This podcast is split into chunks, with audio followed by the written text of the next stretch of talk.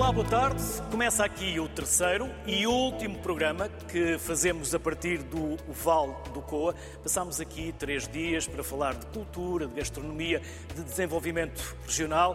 Hoje, mais sobre cultura e cultura Museu do Coa, naturalmente, as gravuras que já mostramos também no primeiro programa e também no primeiro programa já falámos com a Aida Carvalho. A Aida Carvalho, para além de ser a diretora do museu, é presidente da Fundação do Coa. Vamos ao museu porque já falámos sobre as gravuras. Aida, quem pensou e quem projetou este museu? Exato, este Foi a quatro mãos. Foi a quatro mãos. Ele resultou, foi uma das contrapartidas da inscrição dos sítios de arte rupestre na lista de património mundial. Houve uma, um concurso internacional e eh, ganharam esse concurso. Dois, eh, foram apresentadas 46 propostas e foram, foi selecionada esta proposta, que é de dois arquitetos eh, portugueses, portuenses, do Camilo Rebelo e do Tiago Pimentel. À época, muito jovens e que foram ousados eh, a apresentarem este desenho. Já nos disse que por aqui passam 150 mil pessoas por ano.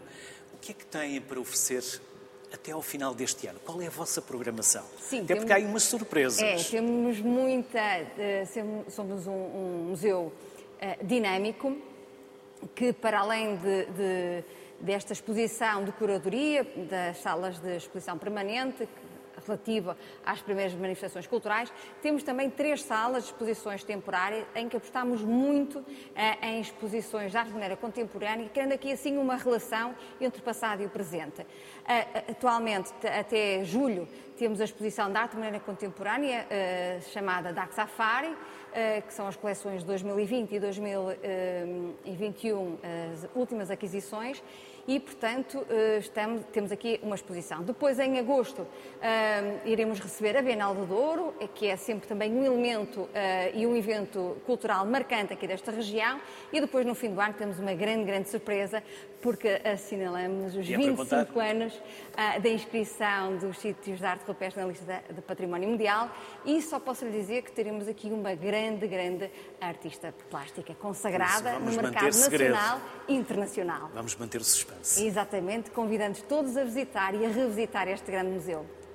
Aida, como dizia Cisa e diz, aquilo que nós tiramos da natureza, seja a pedra, seja a árvore, depois já não volta.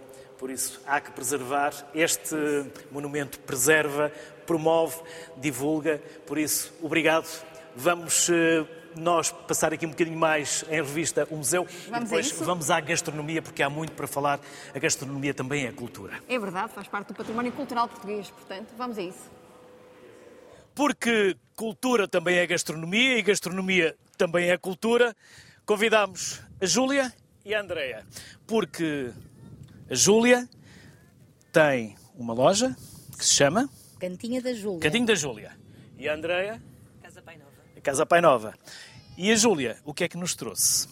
Trouxe Para demonstrar a riqueza gastronómica e dos produtos endógenos daqui da região. uma pequenina amostra de tudo aquilo que nós confeccionamos e temos para, para venda. Portanto, Dá começando... aqui umas moscas. É, mas isso- Elas também sabem o que é bom. Exato. Pronto, de, de tudo o que tenho aqui, esta parte dos enchidos é aquela que sou eu própria que confecciono. Portanto, eh, temos, o, temos a confecção como se fazia há Enquanto vai 30 falando, eu vou estando as moscas. como se fazia há 30 anos atrás, dentro da nossa chouriça de carne. Esta é a chouriça de carne que posso pegar Faz só para, favor, para mostrar. faz favor. Esta é a chouriça de carne. Sim, a nossa chouriça de carne, co- com a mesma receita. aqui dentro? Tem eh, as carnes eh, do, lombo e da barriga e depois tem todo o tempero, desde o vinho, tem um bocadinho de água, tem o coral, tem o alho, tem um bocadinho de pimento e depois eh, está, a carne está na adoba durante quatro Está na dias. adoba? Que Adoba. Adoba é na vinha de alho, portanto. Fica a temperar. Exatamente, fica a apanhar o gostinho e depois, ao fim desses quatro dias, nós enchemos e pomos na, na- a secagem eh, a E lenha. a secagem a lenha, quanto tempo? Eh, durante 4, 5 dias. Depende cinco também dias? E conforme. está pronta a comer? Fica pronta a comer. Depende também como é que gostamos mais. E a alheira? A alheira eh, só está 48 horas. Portanto, horas? sim, portanto, a nossa alheira é muito, muito boa. Dito por mim, claro que tinha que ser, mas são os nossos clientes que dizem. Já ouvimos dizer que sim. Muito boa. Portanto, em tudo, todo o meu enchido é feito com receitas de há 30 anos atrás, tudo como se fazia de antes, só não temos a carne. Quem é que fez essa receita há 30 anos? A minha Sua mãe. mãe? Minha mãe, sim. E depois? Depois essa é uma morcela doce, A minha favorita. que é uma morcela com mel e amêndoa, que é muito, muito boa e também muito apreciada. Não fica enjoativo por ser eh, Não, não doce? fica, não fica. Ela deixa-se secar mais um bocadinho e depois no fim de seca é boa grelhada. tempo a secar? Eh, Essa demora bastante tempo, mais ou menos 15 dias. E depois grelhada? Grelhada ou cozida. Uhum. Há também quem parte aos bocadinhos e coma cru. Convém partir aos poucos, que é para ver se não a comemos toda. Exatamente.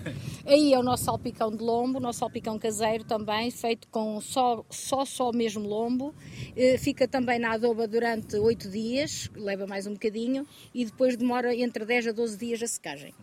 Eu não sei se vocês vão ficar cá muito tempo ou não, enquanto nós vamos mostrando, vamos fa- falando com os convidados, porque há pouco a Júlia dizia-me que convém não estar muito tempo ao sol.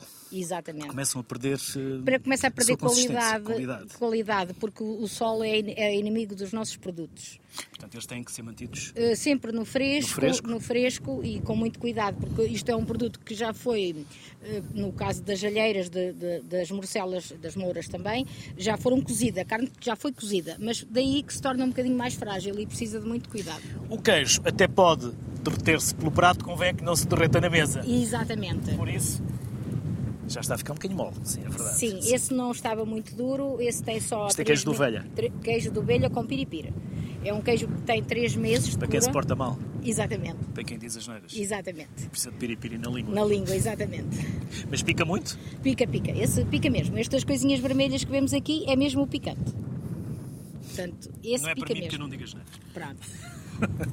E este? Esse é o nosso queijinho de mistura, portanto é vaca e ovelha, é um queijo muito suave e é um queijo que toda a gente gosta, porque eh, por vezes a gente dá a provar um queijo de ovelha e as pessoas dizem, ah, é muito salgado, mas não é salgado, é forte. E este aqui é mais suave, daí que toda a gente gosta desse queijo. Júlia, fui chamada a atenção uma vez porque, por alguém que era especialista, que o queijo não se abre em fatia, Não. faz-se uma tampinha Eh, no mais amanteigado. no mais amateigado. Porque que é este senão- posso tirar só para, para mostrar? Ou Sim. seja, aqui no meio, faz-se uma tampinha. Eh, Temos o aqui. Esse que, que faz isso é este. É este. É este. Portanto, faz-se aqui uma tampinha em redondo. Nunca partir as fatias. Nunca partir É um crime. É um crime mesmo. É um crime. É um crime. faz-se uma tampinha aqui. Exatamente. E depois vai Tira-se com a seguir. colher. Exatamente. Para umas tostinhas sabe para a vida. Depois é uma perdição. Exatamente. E este queijo É, um de- queijo de ovelha amanteigado. Portanto, nós temos produtores aqui da região a fazer para nós. É tudo produtos de certificados e daqui da nossa região. E este? Esse é um queijo de cabra. Queijo de cabra. Curado também? eh, sim, a meia cura. Meia cura? Está a meia cura, sim. O que é que é meia cura? Meia cura quer dizer que nem está fresco, portanto não- está naquela parte fresco tipo requeijão, mas também ainda não está curado. Portanto é um queijo que está eh, ali com um mês mais ou menos E também convém manter no fresco, certo? no fresco. Sim, sim. E depois, Depois temos aí um salpicão do cachaço, cabeceiro do lombo extra. sim, sim, que também É é, assim que se- é sim, sim. Também é daqui, da nossa região, sim, e também é muito bom. E acompanha com. Acompanha com pão ou com aquilo que quiser. E este? Esse é o nosso presunto, temos com osso e temos sem osso, também temos presunto aqui da, curado aqui da região, com muita, muita qualidade, com pouco sal e muito, muito saboroso. Como se cura? Uh, com sal e depois uh, ao fumo. Quanto tempo ao fumo? Mais calor. Uh, mais ou menos oito meses. Para ficar bom tem que ser oito meses. Oito meses. Sim, E depois saímos daqui e vamos para o ginásio. exatamente. Ou temos que ir eh, subir ali o Monte Fariseu Se para ver as aqui- gravuras. Exatamente. Se, fizer- se subirmos aqui os nossos, os nossos passadiços, de certeza absoluta que não é preciso ir para o ginásio. A Júlia é vizinha do senhor Amável, da Ser pastelaria amável. Sim. que não conseguiu vir, mas mandou os produtos, por isso vou-lhe pedir assim que nos explique o que é, porque certamente os vizinhos é boa vizinhança, não é? Sim, É portanto, eles têm também muita, muito boa qualidade. O que é? Isto são cavacas. Cavacas. É um doce muito antigo, típico. Cavacas dos- com V ou com B? É. Cavacas. Cavacas, ah, pronto. Sim. Foi só por causa do sotaque. Sim. Eu também, não, não é gozo porque eu também sou do Norte. Certo. Volta e meia eu também troco. Certo. Portanto, é cavacas ou, ou cavacas, não é? E, Pronto. portanto, são, eram bolos também com receitas muito, muito Posso antigas, faz favor, muito, muito antigas e que tinham, hum, como não havia onde conservar nos frigoríficos nem nada disso, eram doces que se aguentavam perto de um mês. Portanto, guardava, fazia-se nas festas e depois guardava-se para o resto do. Nem que fosse o mês, não havia qualquer problema. E aqui? Aí temos os. Pode deixar estar. Temos os económicos. Económicos. Económicos é um, São baratos? Uh, são, são baratos. Eles fazem com muita qualidade e um baixo preço. Portanto, os económicos também acontece a mesma coisa das cavacas, também era um bolo que se fazia nas festas e depois eh, tinham. eh, havia a possibilidade de os guardar ao longo de muito tempo, não havendo frigoríficos nem nada disso, era um doce que se conservava, não tinha cremes, não tinha nada disso. E depois temos o bolo de amêndoa, que, que é esse, é um bolo também muito, muito procurado aqui na nossa zona, como é uma terra de amendoeira, eh, tem todo o sentido e é, um, e é muito, muito bom. Por acaso é uma receita muito boa. Me atrevo a provar, senão depois acabo por ter pouco tempo para falar com os convidados. Mas nós saltamos a amêndoa, A amêndoa também de Foscou, que estes são seus, eh, sim, essa é nossa também. E depois temos as nossas compotas, que também é fabrico próprio. compotas de Temos eh, aqui na nossa Doce de zona. abóbora, exato, é baseado- laranja. Exato, laranja que é a nossa aqui também, da Barca é d'Alba. tudo cá. Essa abóbora simples. Depois temos o figo, que é um dos mais apreciados também. figo. Sim. Depois temos uma É abóbora tudo também muito com calórico ou é... Eh, um bocadinho. Hum. Senão também não tinha sentido.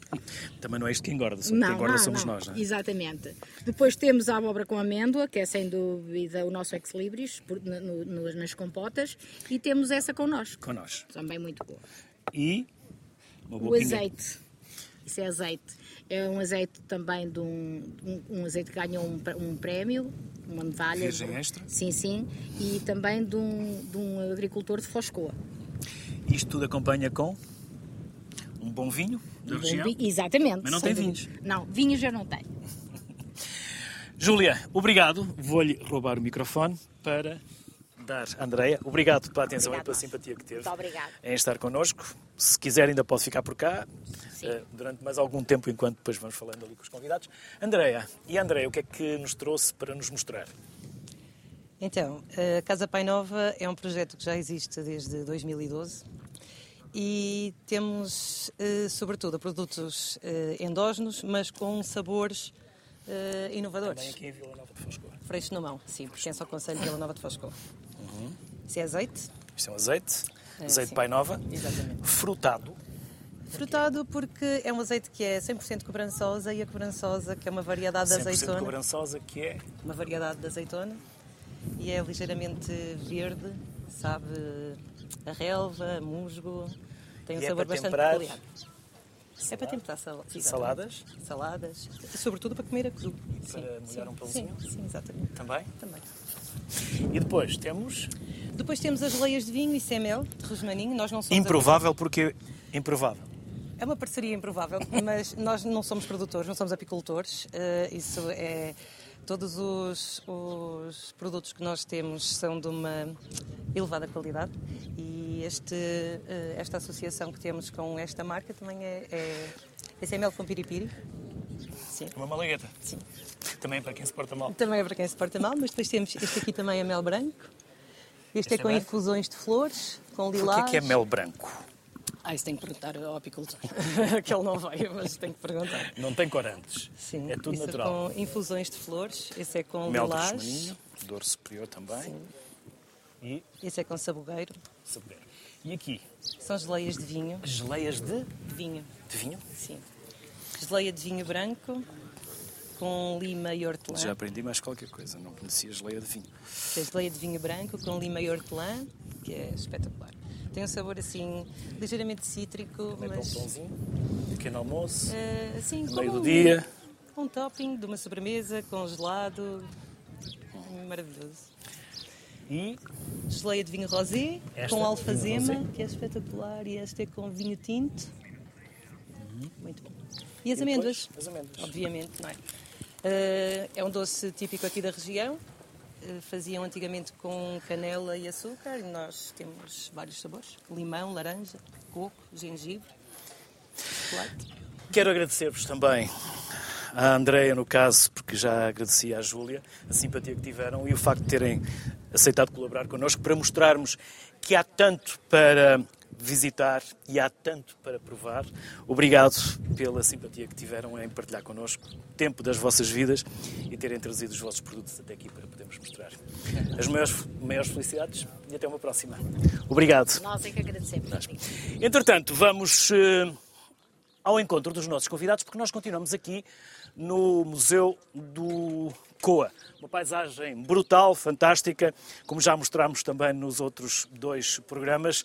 E temos mais convidados para falarem connosco, para nos falarem da cultura, para nos falarem daquilo que há para saber porque, como já disse nos dois programas anteriores, há um país para lá de Lisboa que às vezes nos, eh, nos esquecemos. Por isso, vamos começar pela Laura. Temos também o Benjamin e depois eh, temos a seguir a, a, a Daniela. Obrigado pela simpatia também de estarem aqui connosco. Laura, o que faz uma diretora regional de Cultura do Norte? Para começarmos representa o Ministério da Cultura na paisagem, que é o que fica para lá de Lisboa, não é? Quando se diz o resto é paisagem. Há um para lá de Lisboa e também há um para lá do Porto. também, pronto, é verdade, é verdade, é verdade.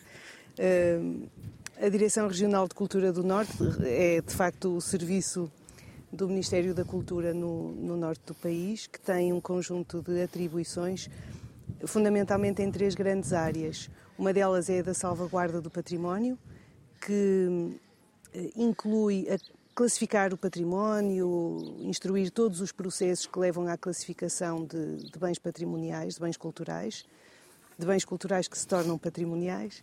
Uh, inclui também essa área da salvaguarda, a emissão de pareceres, que é uma daquelas que provavelmente tem mais impacto na, na vida concreta das pessoas, não é? Tudo o que são intervenções no património classificado e nas suas áreas de proteção tem que ter um parecer da Direção Regional de Cultura. Depois há uma outra grande área que é a área dos museus e da gestão de monumentos também. E a, a Direção Regional tem museus em Braga, Guimarães, Lamego, Miranda do Douro e Bragança e monumentos também um pouco por todo o norte do país, alguns associados a estes museus em termos da sua gestão, e uma área, eh, uma última área que é aquela que talvez tenha que talvez não, que tem seguramente menos expressão em termos financeiros, mas que é uma área importante de relação da direção regional com os agentes culturais e a ação cultural no território, que é uma divisão de promoção e dinamização cultural. Portanto, é isto que, que faz a direção regional. O Benjamin é duplo presidente e também já esteve no Senado Civil, por isso é um regresso. É presidente da Destec e presidente da Câmara Municipal de Marco de Canaveses. Vamos começar. Macedo, Macedo Cavaleiros, peço desculpa. Macedo. E tivemos nós a falar de Macedo antes de começar MC, o programa. MC, temos, eh, temos pessoas conhecidas em Macedo. É verdade. Uh, antes de falarmos de Macedo, vamos falar da Destec. Vamos Muito falar bem. da Terra Quente. Muito bem. O que é? E o que fazem? Hum. E já agora, porquê Terra Quente? Muito bem. São terras Eh, quentes. estamos a falar, é, é uma região bem delimitada no Nordeste, mas temos terra fria e temos terra quente, com uma fronteira bem definida. E, curiosamente, o nosso município tem as duas terras. Tem a autoestrada A4 que divide a terra fria a norte, a terra quente a sul. Bom, a Destec eh, é um, um gabinete de ação local, portanto já com uma longa vida e que de facto, como qualquer gabinete de desenvolvimento local, hum, tem tido uma preponderância ao longo dos, do, do, do, destes últimos anos, pelo menos os últimos as três décadas, hum, junto hum, da iniciativa e do investimento local. E com a aplicação de fundos eh, de proveniência do, do governamental e, e- também de proveniência eh, comunitária. Hum, é muito importante porque não só nos pequenos investimentos eles têm eh, uma ação muito, muito forte, mas também no aconselhamento, na própria formação. E isto permite que haja eh, desenvolvimento em locais como o interior, que é o nosso caso, onde nós não temos propriamente ferramentas para o fazer. E com essa atribuição, eh, com essas equipas especializadas, eles conseguem ir ao encontro, à proximidade das pessoas, aconselhá-las e poder fazer com que elas dirijam os seus pequenos investimentos com apoios comunitários ou não eh, para, de facto, para as necessidades e para o aproveitamento dos nossos produtos endógenos. Portanto, nós fazemos a promoção realmente do que nós temos de bom no território eh, e só é possível através dessas equipas técnicas que nós temos, que conhecem bem o terreno, que dão formação e que depois fazem com que haja esse investimento e haja crescimento económico no nosso território. Portanto, o, no fundo, a, DESTEC, que a sigla significa Desenvolvimento das Terras Quentes, portanto, é a Associação de Desenvolvimento das Terras Quentes, uh, tem paralelo na outra congênera norte, que é a Coran. Portanto, e depois trabalham em rede com outros gabinetes de ação local, têm imensos projetos, projetos internacionais também, transfronteiriços, e uh, isso faz com que nós possamos adquirir competências, possamos adquirir conhecimento e, e, possamos ajudar a desenvolver a nossa terra. Portanto, são gabinetes extremamente importantes. E depois daqui a pouco vamos falar de Macedo. Muito bem. Daniela, não imagina a quantidade de pessoas que passam pela sociedade civil que um dia decidiram cursar Ciências da Comunicação, jornalismo, e que depois acabam por não ser jornalistas. Algum momento houve bom senso na vida e seguiram outros caminhos. Porquê uma pró-reitora para a cultura na UTAD? Uh, é uma boa pergunta. Eu acho que esta reitoria uh, decidiu, em boa hora, uh, pela primeira vez, atribuir, atribuir, criar uma pró-reitoria para a cultura, porque normalmente a cultura estava na alçada da comunicação ou de outro pelouro, Uh, e pela primeira vez o, o Sr. Reitor percebeu que se calhar era bastante importante perceber uh, qual é que é o papel da UTAD e qual é que é o papel que a UTAD pode ter também no território e, e, neste território que é tão rico, há pouco falávamos sobre isto, e sendo a UTAD uma universidade que está ali num, numa zona de fronteira de muitas coisas, muitos territórios, não é? de muitos patrimónios universais da Unesco, e que está entre o norte, está entre o litoral e o interior mais profundo, uh, o norte e o centro. Uh, eu creio que se justifica, uh, nesse contexto, ter verdadeiramente aqui uma perspectiva que ainda não está. É um trabalho em progresso. Estamos a trabalhar neste momento, por exemplo, no, no, no modelo, no plano de gestão cultural da própria universidade e, e cuja concept note uh, vai seguramente estar próxima da questão do território. Uh, e eu penso que uh, o Sr. Reitor pensou, passa a redundância, nesta questão da proximidade da universidade, que se aproxima mais deste território e que, e que pode e deve beneficiar de tudo aquilo que, que, anda à volta, não é? Nós sabemos que cultura é um bocadinho tudo, mas também sabemos que este território é absolutamente uh, profícuo em, em, em dimensões uh, uh, materiais, materializáveis daquilo que, que, que, define as diferentes identidades e o tal mosaico que falávamos há pouco também, não é? uh, aqui desta vasta região. Portanto, uh, não vou citar eh, os nossos pintores, nem os nossos escritores, nem, nem vou citar, porque a lista seria infindável e, e, e seria, de facto, porque a matéria-prima é mesmo muito boa.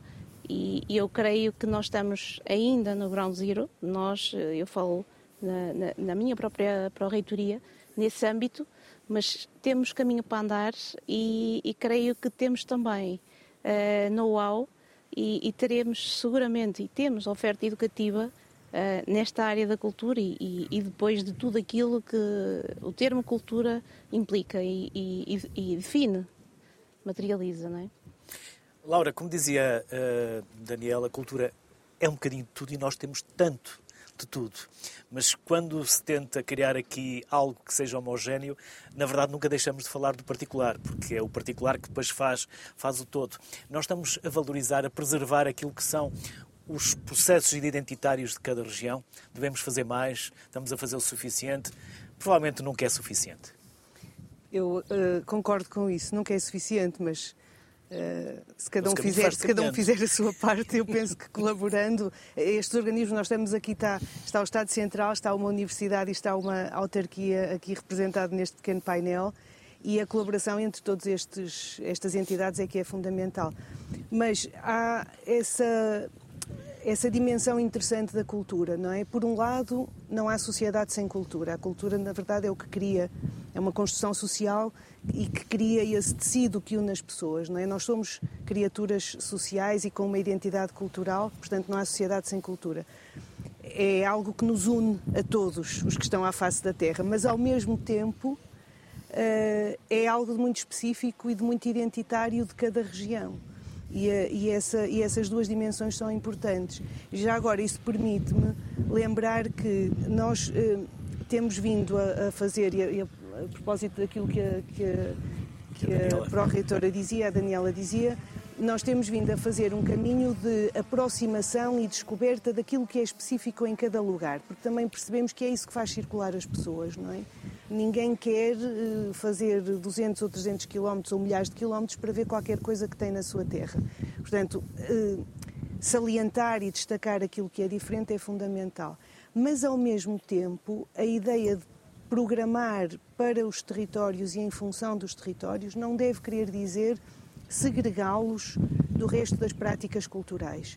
O que é interessante é que em cada região se possa programar a partir do que é próprio e do que é específico, e há muita coisa aqui na região que tem sido feita. Se pensarmos até nos pequenos núcleos museológicos que têm surgido um pouco por trás dos montes e, e pelo Douro, ligados aos recursos que estávamos a ouvir falar há pouco, ao Museu do Douro, aos museus rurais, eh, peço desculpa, sim, o Museu do Douro, que é o Museu do Cou, os museus rurais, depois há o Museu do Azeite, o Museu do Pão, o Museu uh, do Vinho, quer dizer, são tudo núcleos que procuram mostrar a especificidade desses recursos e transformá-los em recursos culturais também.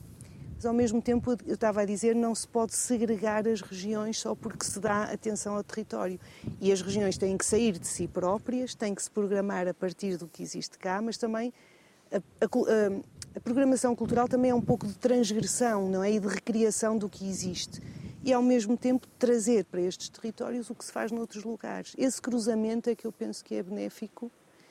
E há outra coisa que eu, que eu julgo que é essencial e, e que se liga à maneira como eu comecei esta minha segunda intervenção, que é a presença de várias formas de gestão da cultura e do património.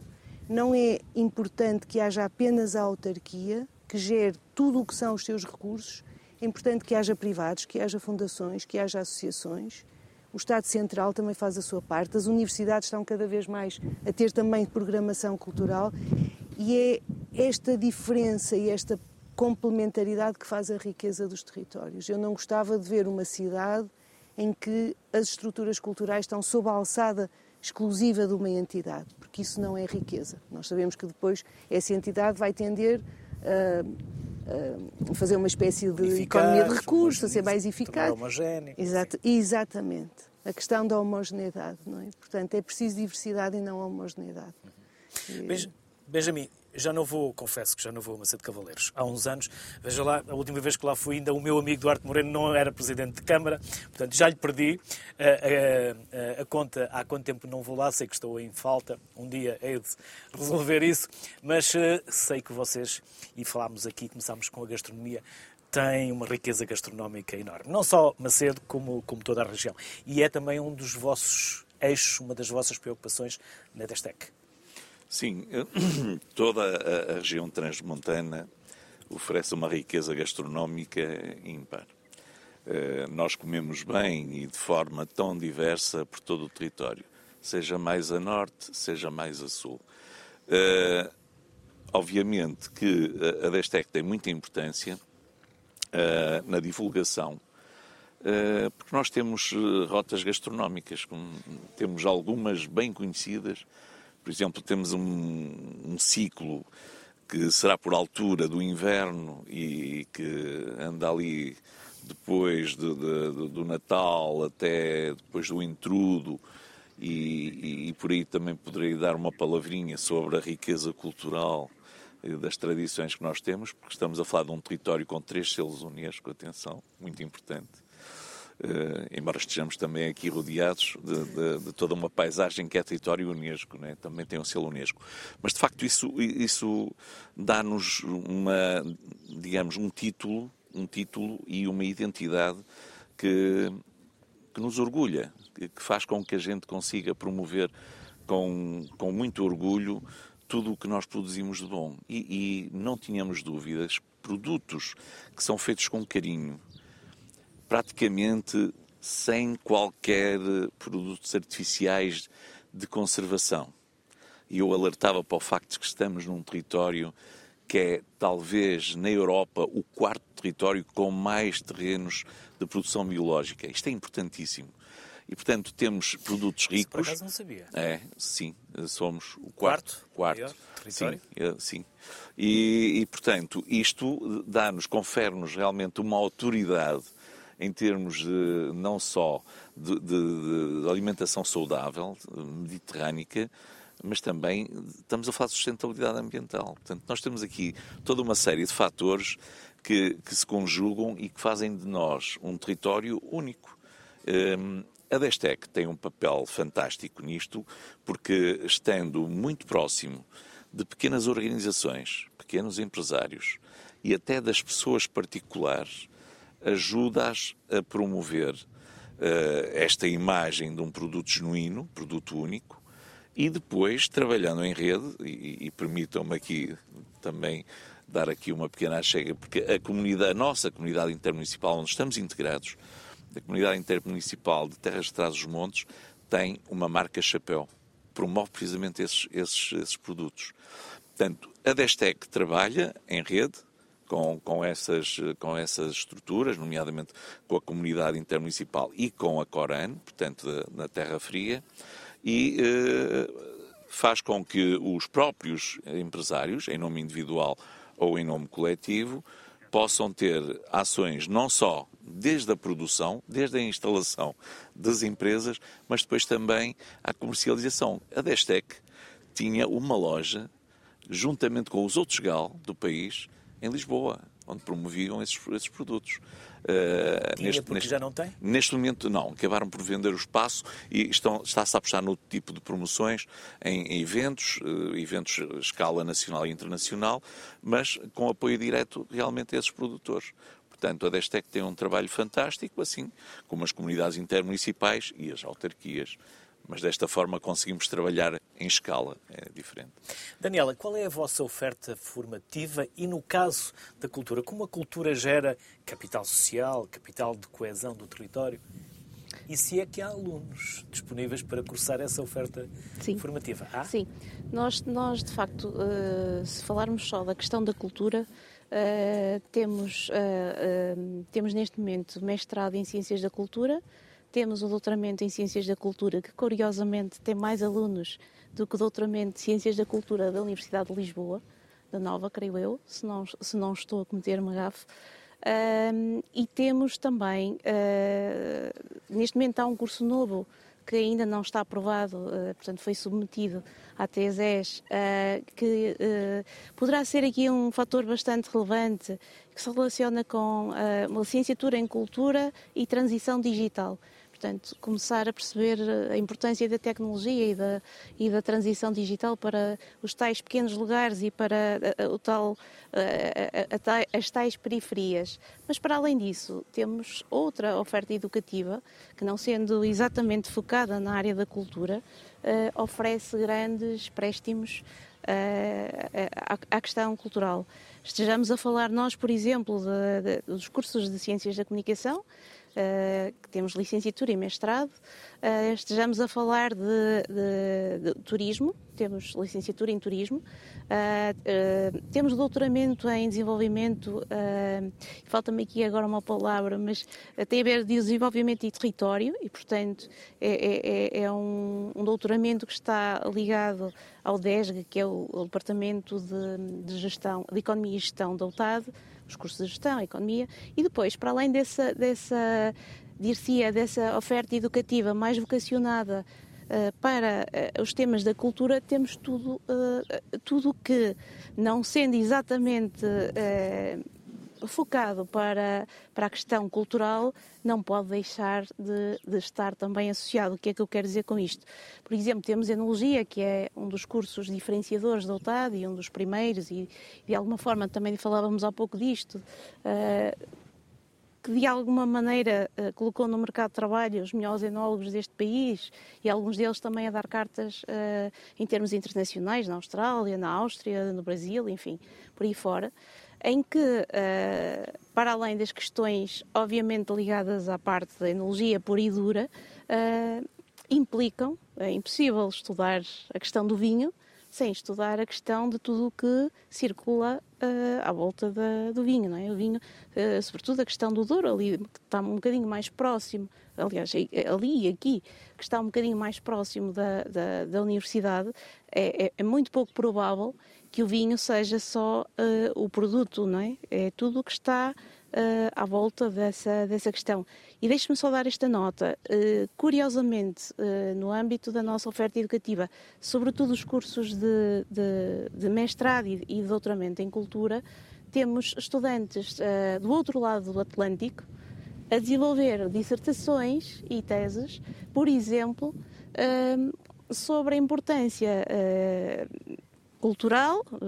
Eu não sou tecnicamente da área da cultura, portanto, se eu cometer alguma gafe, os meus colegas vão me perdoar certamente, mas sobre, eh, por exemplo, a importância cultural do linho vagarês, que é uma prática que caiu em desuso, é? ninguém produz já linho de forma artesanal, ou pelo menos não de forma eh, que as nossas avós faziam.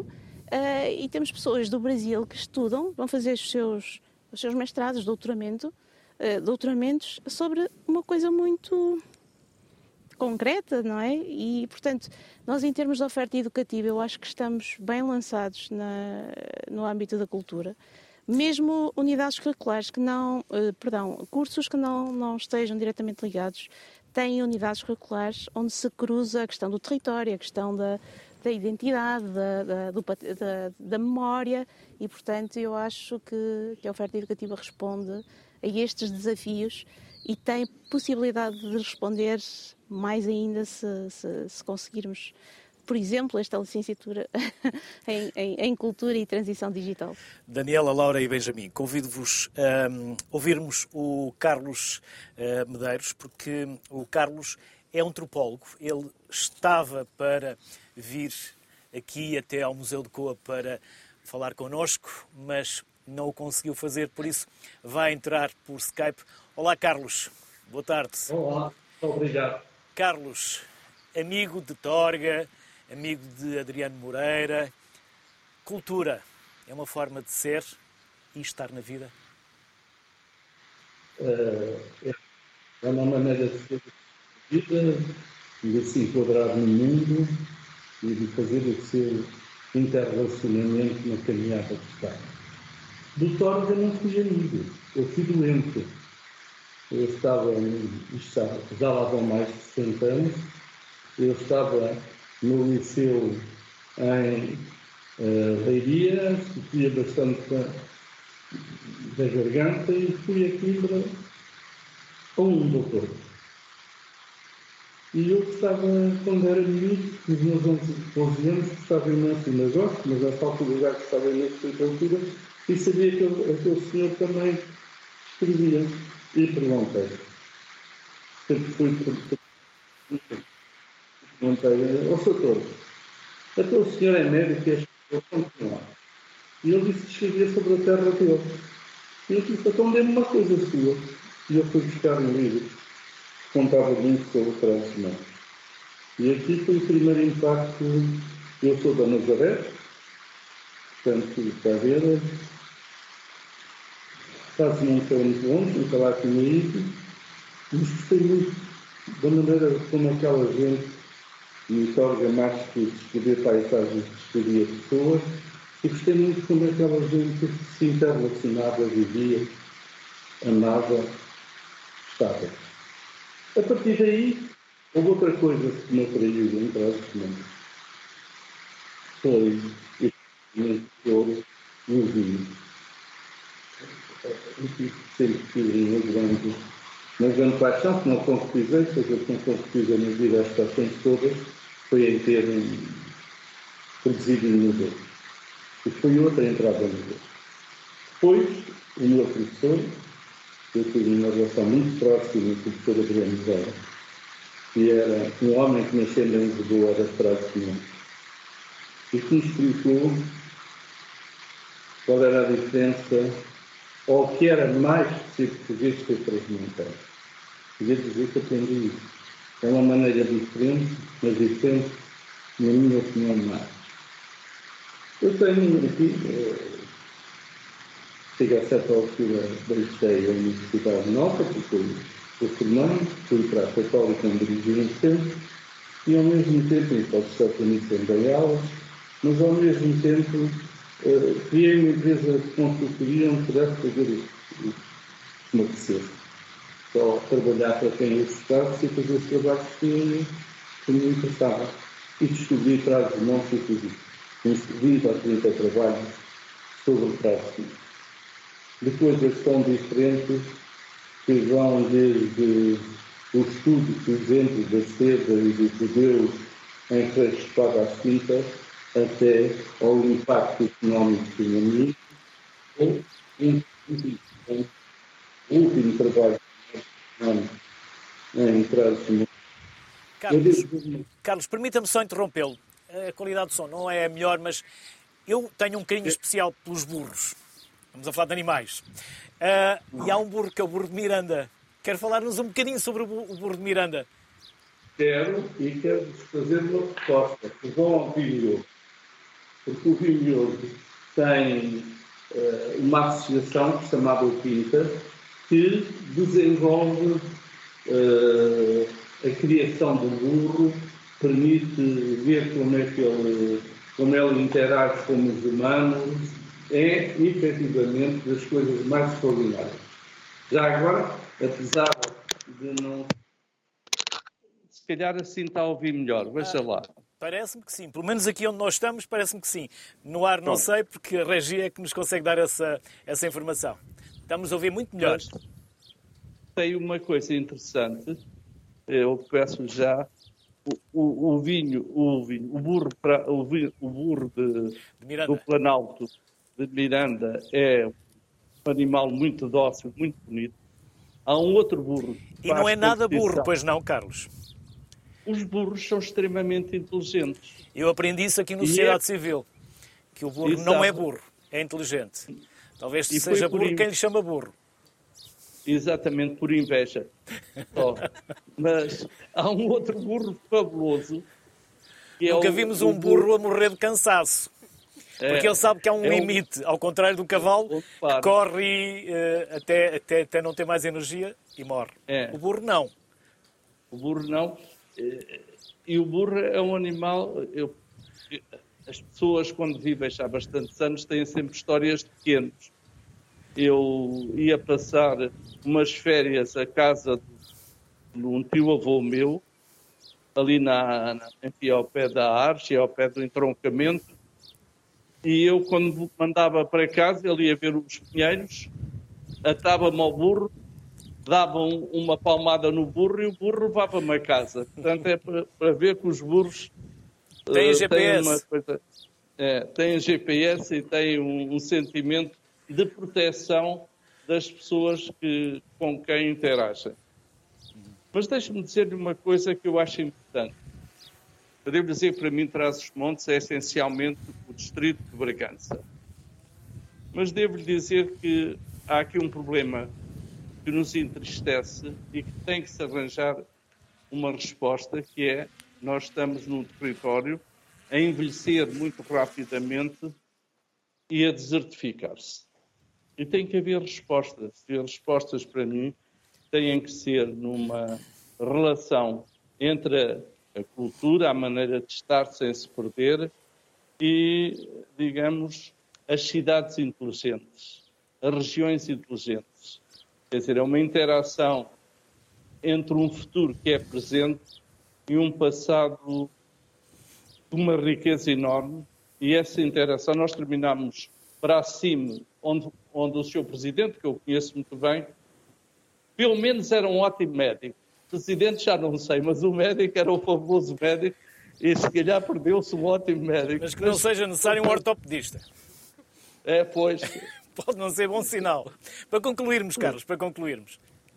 Mas pronto, e, e este, eu julgo que era este trabalho que foi feito para a CIM, de que também faz parte Macedo, tenta conjugar, tentar fazer uma região inteligente de, dessa CIM eh, e ao mesmo tempo recuperar coisas como a agricultura eh, familiar e tentar interagir entre essa agricultura familiar e as IPSS.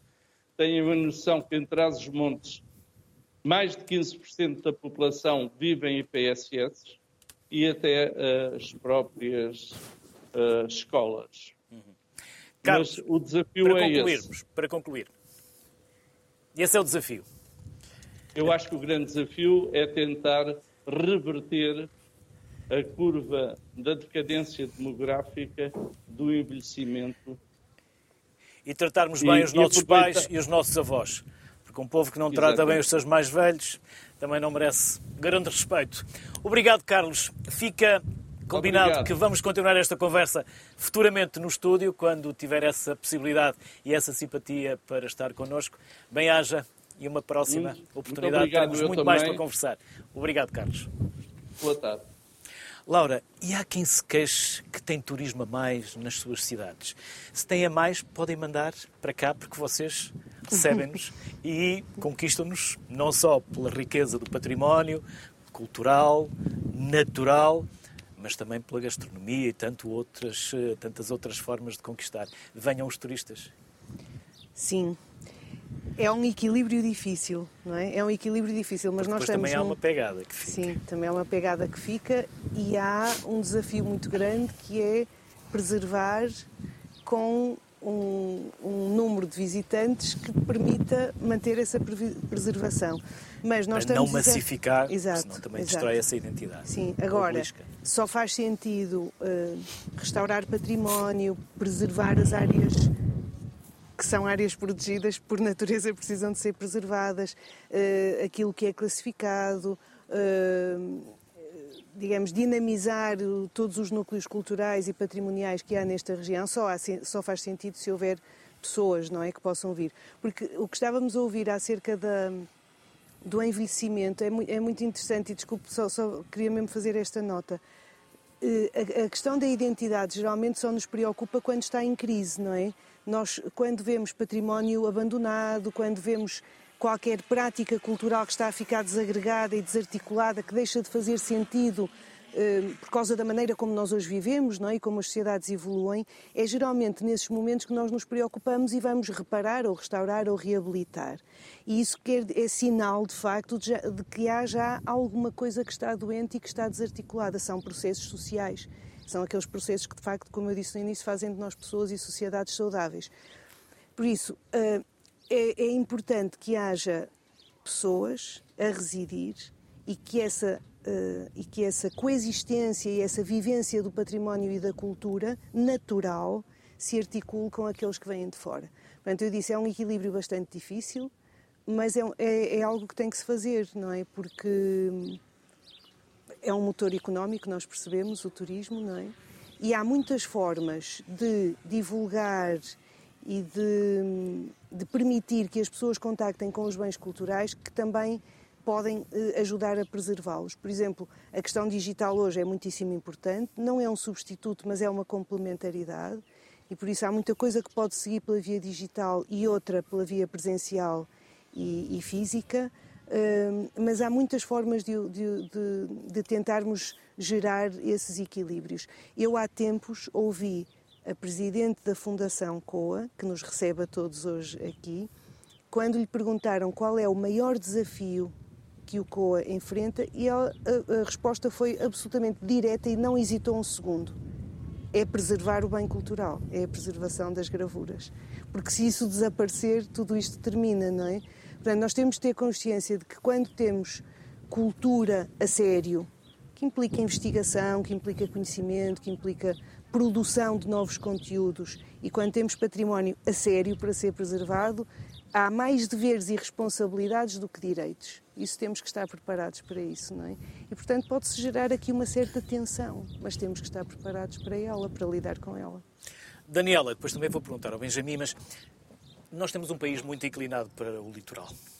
A UTAD forma, mas fixa, ou os jovens também descaem depois para o litoral e apanham o avião e vão para o estrangeiro emigrar? Porque É. cá não lhes demos o futuro que lhes prometemos. É aquela pergunta, não é? Não é de um milhão de dólares, mas é um bocadinho próxima, porque eh, a, UTAD, a UTAD tenta fixar, eu acho que tenta fixar, mas somos um país eh, litoralizado, não é? Eh, as ofertas de emprego, as grandes ofertas eh, continuam a ser, a ser eh, no litoral e a propósito ainda assim da, da questão da, também da comunicação e da cultura, eh, eu não queria falar disto, mas, por exemplo, a, a- forma como. Eu acho que há um déficit eh, de entendimento daquilo que se faz também eh, aqui eh, nestes lugares, ou eh, não, não lhe queria chamar ruralidade, mas nos, nos lugares mais afastados, os pequenos lugares. E, e essa, e esse déficit ocorre, eu creio, por culpa de três, de, de três situações específicas, não é?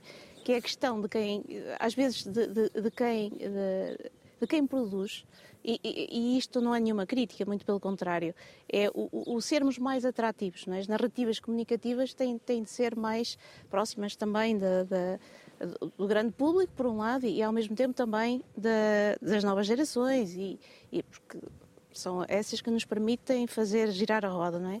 Por outro lado, eh, dos próprios, dos próprios, eh, desculpem agora também, da- dos mediadores, é? Da- da- dos média, porque eh, não raro, tirando boas, boas e Ainda raríssimas no último programa exceções, estivemos a falar sobre isso. boas e raríssimas exceções, como é o caso, por exemplo, da sociedade civil ou de, ou de outros programas, e o Serviço Público de Televisão faz um excelente trabalho. É nossa obrigação É, fazê-lo.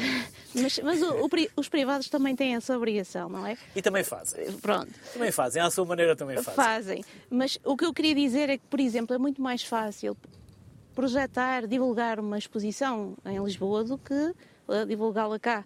Mesmo que uh, uh, o artista, mesmo que a pessoa, o- portanto, o- o- seja uh, de âmbito nacional internacional. Portanto, a cobertura que se faz uh, também sobre os eventos culturais é, é muito mais uh, intensa, não é? Porque estão logo ali à mão.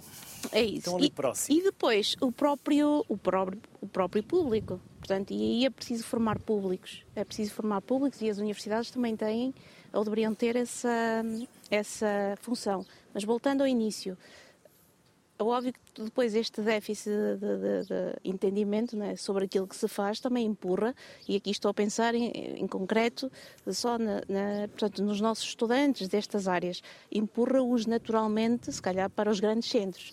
Nem diria tanto uma questão de literalização, diria mesmo os grandes centros, Lisboa, Porto. O que não invalida, e também quero reforçar esse outro lado, que é ah, ah, ah, os, bons, os bons exemplos que nós temos, felizmente, e já foram falados aqui alguns, ah, de pessoas que encontram aqui, ah, não necessariamente em Vila Real, também não é suposto que seja apenas em Vila Real, mas no território, ah, o, seu, o seu local de trabalho e que fazem excelentes. ah, que trazem efetivamente sangue novo, ideias eh, muito criativas e que de alguma maneira eu acho que até revoluci- revolucionam eh, as entidades para onde vão trabalhar. Eh, nós temos esse feedback por parte dos nossos empregadores, quer nas câmaras municipais, quer nos centros de cultura, nas, eh, enfim, nas, nas- nas fundações, na- nas quintas, portanto, toda, toda, todas as entidades com as quais nós temos trabalhado e, e temos colocado estagiários eh, acabam por contratá-los. Portanto, isto significa que há aqui também um vasto mercado de trabalho nesta região, não apenas na cidade, mas, mas tudo isto que, que- que está à volta e que eh, mostra que se calhar é possível também, não é? Portanto, tentar ali o meio termo não é mau. Benjamin, como é que nós podemos falar de interior quando temos uma fronteira a 200 e poucos quilómetros do mar? Eh, Macedo não estará assim tão longe do litoral, talvez se a minha reta 150, 180 quilómetros por aí fora, eh, mas as estradas que, que levam também tiram. Estão a fixar ou também estão inclinados para o litoral e estão a perder? Pois. Podemos ver isto sob vários prismas, não é? Mas eh, antes disso, deixe-me só uh, aqui transmitir um grande abraço ao professor Carlos Medeiros, uma vez que não está aqui presencialmente, nosso amigo, uh, que inclusive é, foi meu professor.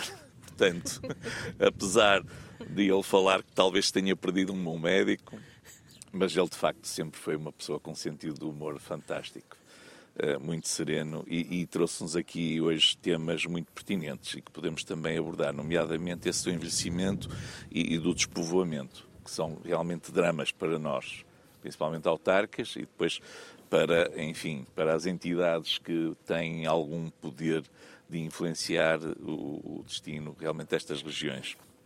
Mas disse muito bem, uh, temos uma fronteira já aqui ao lado, somos interior, mas somos interior talvez por culpa uh, das decisões uh, dos grandes centros, não é? Do, é? Há um centralismo muito grande.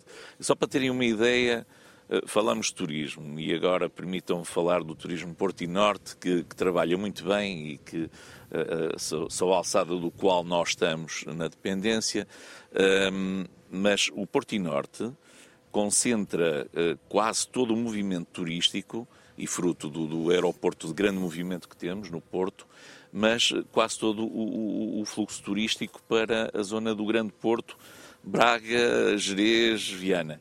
Uh, aqui no nosso território chegarão 1,5%, até 4%, pensando de Vila Real para cima.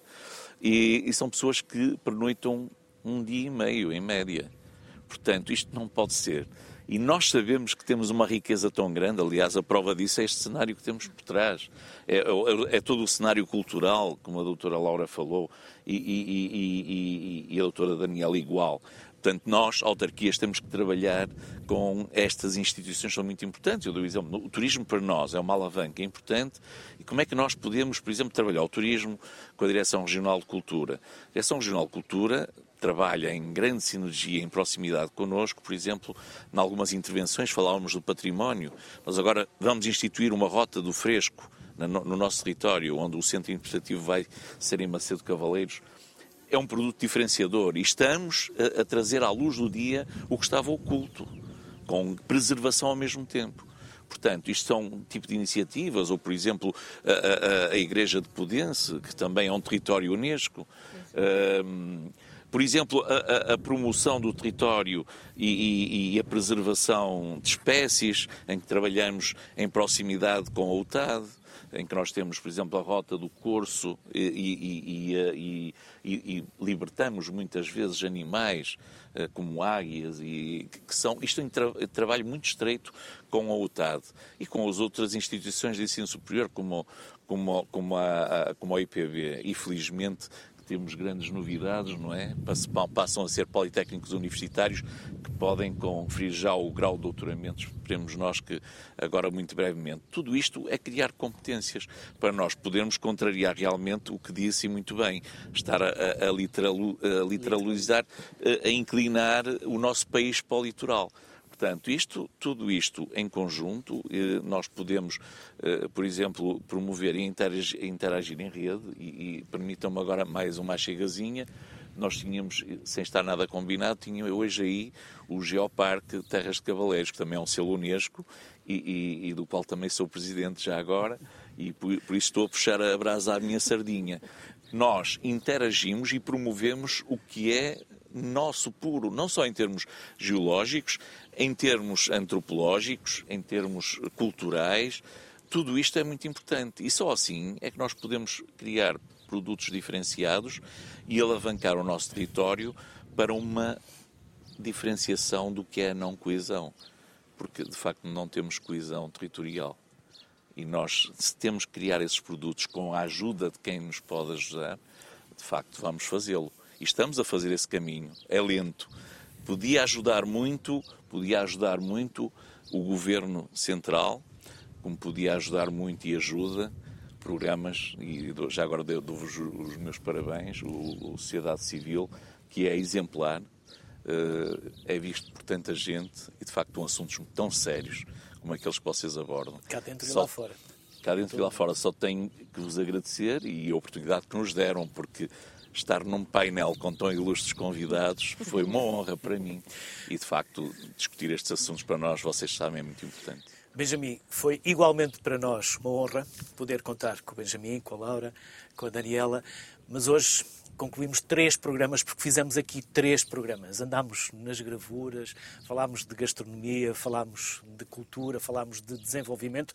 Na prática, obrigado a todos por nos terem ajudado a gerar capital social. Não é aquele capital das empresas, é o capital social, do território, de coesão. Um, obrigado por nos ajudarem também a falar deste enorme capital que é também o natural, que é importante valorizar, divulgar, que por vezes fica escondido na espuma dos dias, no meio das polémicas, no meio de outras tricas. É importante aquilo que temos e é bom saber que temos. Por isso também é importante mostrar o que temos. Obrigado por nos terem ajudado a tal. Obrigado também a todos aqueles que nos ajudaram a produzir e realizar esta transmissão de três programas muitos profissionais do Centro de Produção do Norte que, mais uma vez, mostraram que há grande talento e muita dedicação no serviço público. Obrigado a eles. Obrigado também à Aida Carvalho, do Museu daqui do COA, que nos recebeu, que começou também este programa. Ela já esteve também no outro programa pela simpatia de todos aqui no museu e obrigado à Flybasto, nossos parceiros, que com o drone foram mostrando esta dimensão brutal, impactante da paisagem onde nos inserimos. Não é necessário ir à Suíça ou à Nova Zelândia à procura destes, destes eh, territórios, destas paisagens, porque elas estão mesmo aqui. Há que nos apaixonarmos por elas e ganhar amor, porque a paixão depois passa. O que é importante é que fiquemos também com amor por aquilo que é nosso, por aquilo que é a nossa identidade. Boa tarde a todos. Obrigado. Hoje julgo que com todos voltamos a fazer serviço público. Até amanhã.